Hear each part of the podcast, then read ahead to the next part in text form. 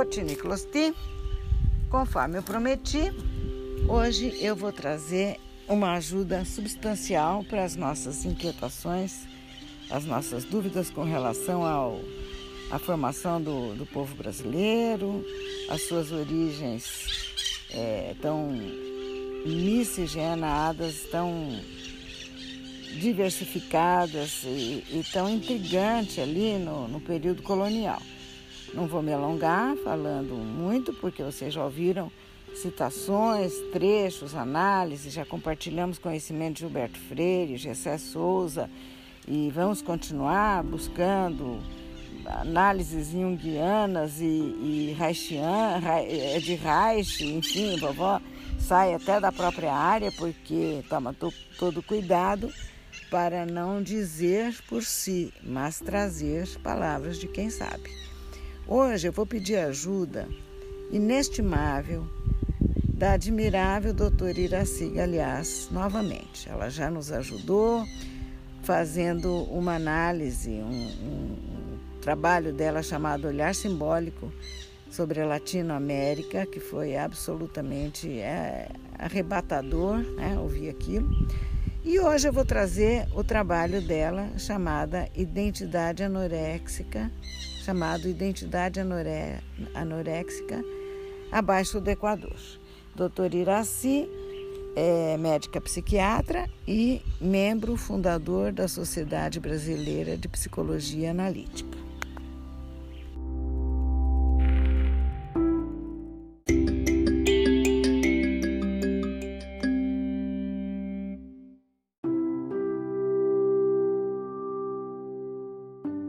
Então vamos ao texto. Vou ler. Quando eu tiver que fazer algum comentário, eu pauso para vocês não se confundirem sobre o que é comentário meu sobre o que é o texto da doutora Iraci. Vamos lá, abrindo aspas. Identidade anoréxica abaixo do Equador. Iraci Galhaz. Introdução. Trabalhando com quadros clínicos de anorexia nervosa, entre parênteses, Galhaz, 1997. E relacionando-os com aquilo que chamei de anorexia do aprendizado, entre parênteses, Galhaz e Vargas, 1994. Venho refletindo sobre alguns dos múltiplos fatores presentes em ambos os distúrbios. São quadros que incidem predominantemente em adolescentes ou em adultos jovens, sempre com um começo de vida difícil em suas histórias frequentemente pessoas com grande potencial, entre parênteses, maior do que o atualizado. Na anorexia nervosa está presente uma desnutrição. A fome mantém-se e mesmo o apetite, entre parênteses, apesar do nome desse quadro, não há falta de comida, entre parênteses, até pelo contrário. O que há é um alto impedimento do ato de se alimentar, sem ligação com distúrbios orgânicos ou psicóticos que impeçam seja a deglutição, seja a digestão ou mesmo a absorção dos alimentos. Trata-se de um quadro de uma psicogênese intrigante e, como sabemos, bastante grave. Também na anorexia do aprendizado, temos uma parada na ingestão e na absorção do conhecimento, ocorrendo em pessoas com inteligência normal, que recebem bom ensino, bons professores e bons colégios. É uma crise de identidade. Daí surge uma reflexão. Se pensarmos na nossa identidade como latino-americanos, e especificamente na nossa, dos brasileiros, estaremos anoréxicos? Fecha aspas um pouquinho, porque agora a vovó tem, a vovó tem que se expressar. Meu Deus, meu Deus, que, que mente, que capacidade, que pessoa. Eu já fico entusiasmada aqui só de, de começar a ler o texto dela, reler, hein? Não é pela segunda vez nem pela terceira. Meu Deus, meu Deus, como nós sabemos pouco de nós mesmos, né? Graças a Deus temos ajuda para nos conhecermos. ai, ai, vamos, vamos tocar em frente? Fecha aí a, a pausa da vovó e vamos continuar com a leitura da doutora Iraci. Continuando. Subtítulo: Nosso começo. Ao estudarmos nossa história, aprendemos que nosso país foi descoberto por Pedro Álvares Cabral em 1500 e colonizado pelos portugueses. Mas como foram essa descoberta e essa colonização?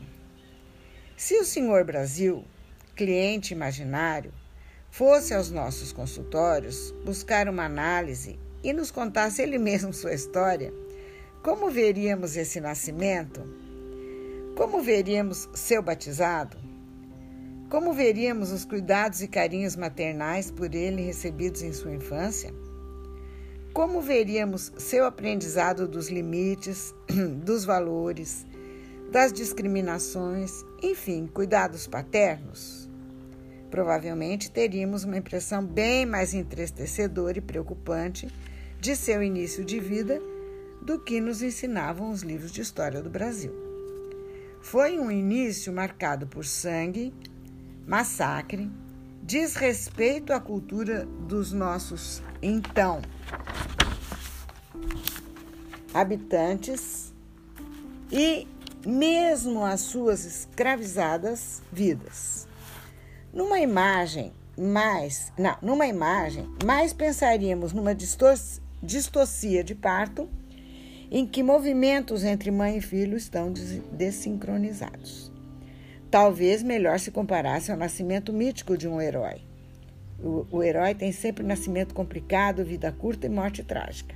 E aqui temos o perigo da identificação com o arquétipo. O arquétipo da grande mãe. Se usarmos o conceito de Newman, 1991, seguramente sofremos, como país, de um distúrbio da relação primal, em que o lado positivo do arquétipo da grande mãe foi superado pela constelação de seu lado negativo. Nosso nascimento foi profundamente traumático. Pensemos sobre o arquétipo da Grande Mãe, que tem a Terra por um de seus importantes símbolos. Temos uma mãe muito bem dotada. Nossa vegetação, nossos recursos naturais, nosso clima fazem de nossa terra uma mãe de fartas tetas, com muito leite mas não propriamente a seus filhos estava seu leite destinado. Tivemos em nosso começo, e tomara tivesse sido apenas no começo, que conviver no papel de filhos com uma mãe que não nos podia acolher, acarinhar e alimentar, de, formas a estruturar, de forma a estruturarmos um papel de filho saudável. E o, o mais complicado, não se tratava de uma mãe árida, pobre e seca, que não tivesse o que nos oferecer. O que seria, penso, pelo menos não ambíguo. Tivemos sim o impedimento de desfrutar de tão generosa mãe que nutria outros enquanto seus filhos ficavam à míngua. Fecha aspas um pouquinho aqui que eu preciso. vovó, vovó, essa vovó. Mas vocês estão sentindo o sabor desse texto, a delícia de ouvir explicação e, e, e equação montada, praticamente com a solução dada já? Sabemos de onde viemos, estamos descobrindo de onde viemos, como viemos. Precisamos saber se queremos continuar no mesmo caminho, né? Bom, mas esse comentário de vovô aqui e eu só aproveito que parei, que pausei, que fechei aspas para o texto de Doutor Iraci, para dizer que quando ela fala de distúrbio da relação primal, ela põe entre aspas. Nosso nascimento, ela põe entre aspas, sempre chamando atenção para as metáforas que ela está fazendo. Mas como eu acho que isso está bem explícito, bem claro, ela ela é absolutamente capaz de escrever um poema inteligente como esse e nos deixar à vontade para entender tudo direitinho, tá? Qualquer problema aqui é a leitura da vovó. Mas eu vou continuar mais um pouquinho. Agora sim, abrindo aspas para a leitura dela. Vamos lá. O arquétipo do pai. O arquétipo do pai, numa estruturação saudável, terá que ter humanizadores para os filhos. que desempenhem para eles seus princípios. Dentre eles, os princípios da lei, ordem, provedor necessitam da coerência e justiça. Podemos ter no colonizador um forte símbolo da estruturação do princípio do pai. Como foi, no entanto, a nossa estruturação? A arbitrariedade, o desrespeito, a hierarquização, impossível de ser compreendida pelo absurdo, a injustiça, a força bruta imposta, a castração dos valores e a prepotência longe estiveram de funcionar como um pai estruturante. Tivemos um pai terrível, em que o lado negativo do arquétipo sobrepujou o positivo, ou seja, uma passagem traumática pelo papel de filhos referido ao arquétipo do pai. Com grande pertinência, Chico Buarque e Francis Raime, em 1989, compõem em 1984. Vai passar nessa avenida o samba popular. Cada paralelepípedo da velha cidade, essa noite vai se arrepiar. Ao lembrar que aqui passaram sambas imortais, que aqui sangraram pelos nossos pés, que aqui sambaram nossos ancestrais num tempo, página infeliz da nossa história, passagem desbotada na memória das novas, das nossas novas gerações. Dormia a nossa pátria mãe tão distraída, sem perceber que era subtraída em tenebrosas transações.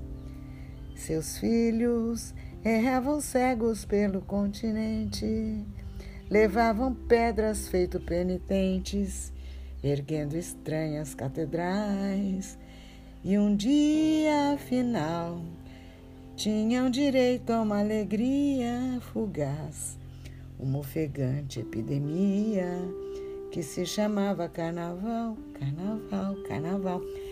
Vai passar? Palmas para a ala dos barões famintos, o bloco dos Napoleões retintos e os pigmeus do Boulevard meu Deus, vem olhar, vem ver de perto uma cidade a cantar, a evolução da liberdade até o dia clarear. Ai que vida boa, lerê, ai que vida boa, lará. O estandarte do sanatório geral vai passar. Ai que vida boa, olerê, ai que vida boa, lará. O estandarte do sanatório geral vai passar, vai passar pela avenida. Bom, vovó, tá se permitindo. Vocês conhecem vovó, né? Quase que choro quando. Ah, fechei parênteses ali quando acabou a... o poema do, do Chico. É, vovó está comentando aqui a emoção que causa não só assertividade do Chico, como a assertividade do doutor Iraci.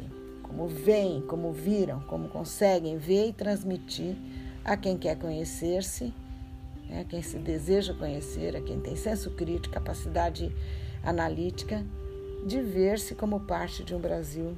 Né? Muito bem, fecha aqui as elucubrações da vovó. Vamos seguir lendo o texto. Abre aspas novamente. Tudo na sequência, tá? Conforme ela pôs no texto. Não é à toa que os compositores chamam atenção para o sanatório geral. A relação entre conquistado e conquistador entre este e a terra conquistada, nada, nada teve de um casamento feliz, nem de um casamento de individuação. Com preservação das, individualidades, das identidades, como nos diz Guggen, Guggenbühl. Num casamento pode e deve haver diferenças entre o casal, desde que um fertilize o outro para a continuidade de seus desenvolvimentos, como nos diz Nairo Vargas, 1995. Creio mais, no nosso caso, ter se tratado de um verdadeiro estupro, uma violentação, e somos filhos desse estupro. Esses fatos estão no início de nossa identidade e apontam para o perigo. Fecha aspas aqui. Eu vou parar um pouco. Esse trabalho da doutora Iraci vai continuar por alguns episódios. E eu faço questão de lembrar nesse trecho do que ela mencionou em, em uma participação dela, pessoal, com a voz dela mesmo, nos episódios iniciais dessa segunda temporada, ela falou de dois tipos de conquista que existem, né?